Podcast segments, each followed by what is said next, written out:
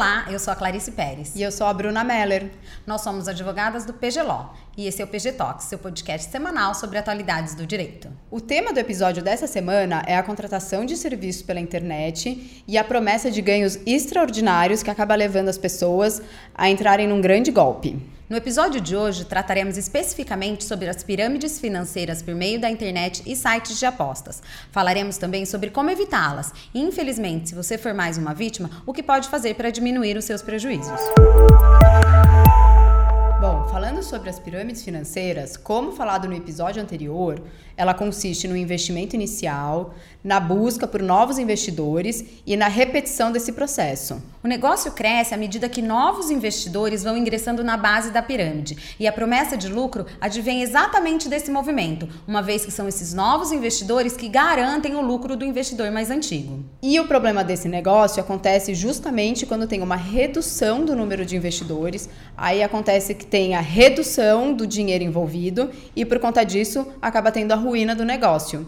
E esse tipo de negócio não é novidade. Na verdade, ele se tornou popular na década de 20 nos Estados Unidos, com um esquema de venda de selos estrangeiros que foi iniciado pelo italiano Carlo Ponzi, que fez uma fortuna é, justamente por muitas pessoas se interessarem nesse negócio dele e acabarem formando esse esquema da pirâmide. No Brasil, as pirâmides financeiras, sob a promessa de ganhos fáceis, infelizmente seguem em alta, fazendo cada vez mais vítimas. E com a internet, o golpe se popularizou. Um exemplo são as pirâmides financeiras que visam a aquisição de criptomoedas. Tal como no modelo original, esse negócio se sustenta justamente com a adesão de novos investidores que têm interesse na aquisição de criptomoedas. E isso pode ser feito por meio de um determinado site ou uma plataforma digital. É. São prometidos lucros extraordinários num curtíssimo espaço de tempo. E no início, os investidores até chegam a receber o lucro prometido. Isso faz com que eles adquiram segurança para continuar investindo no negócio. Mas o esquema não se sustenta e, num determinado momento, falta dinheiro para pagar todo mundo. E os investidores acabam amargando os próprios prejuízos. E é justamente por isso. No Brasil, os casos já chegaram casos nos tribunais de pirâmide financeira de criptomoedas e um deles ficou que ficou mais conhecido é o do Rental Coins, que ficou conhecido justamente por ter pessoas de renome, famosos entre as vítimas do da fraude, né, do golpe financeiro. As pirâmides financeiras, inclusive, são crimes previstos na legislação desde 1951 e sujeitam os agentes às penas de multa e prisão de seis meses a dois anos. Inclusive, elas podem podem se uh, encaixar como crime de estelionato, uma vez que os agentes recebem indevidamente valores após enganar a vítima. E uma forma de você tentar evitar ser vítima dessa fraude é justamente a busca por informação. Então é importante você tentar investigar a empresa que você pretende investir desconfiar dessas promessas né, de lucro é, alto e em curto espaço de tempo. E, inclusive, se, se isso envolver o recrutamento de novos investidores, porque aí é o que caracteriza realmente essa questão das pirâmides financeiras. A orientação é que essas medidas sejam adotadas da maneira mais célere possível, uma vez que ao primeiro sinal de alerta, os fraudadores costumam desaparecer e, os, e as vítimas acabam amargando os prejuízos. Um outro serviço que se popularizou recentemente foram sites de apostas em eventos esportivos.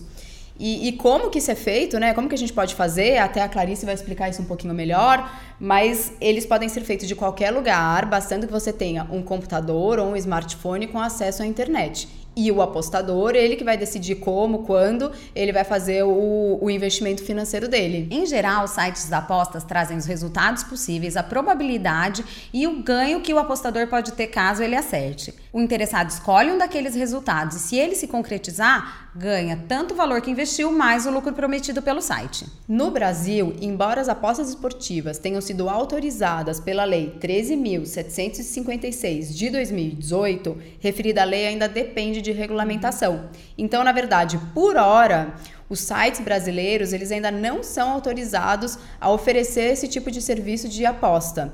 E isso pode ser feito unicamente pelos sites estrangeiros. Mas a expectativa é que ainda nesse ano essa regulamentação aconteça.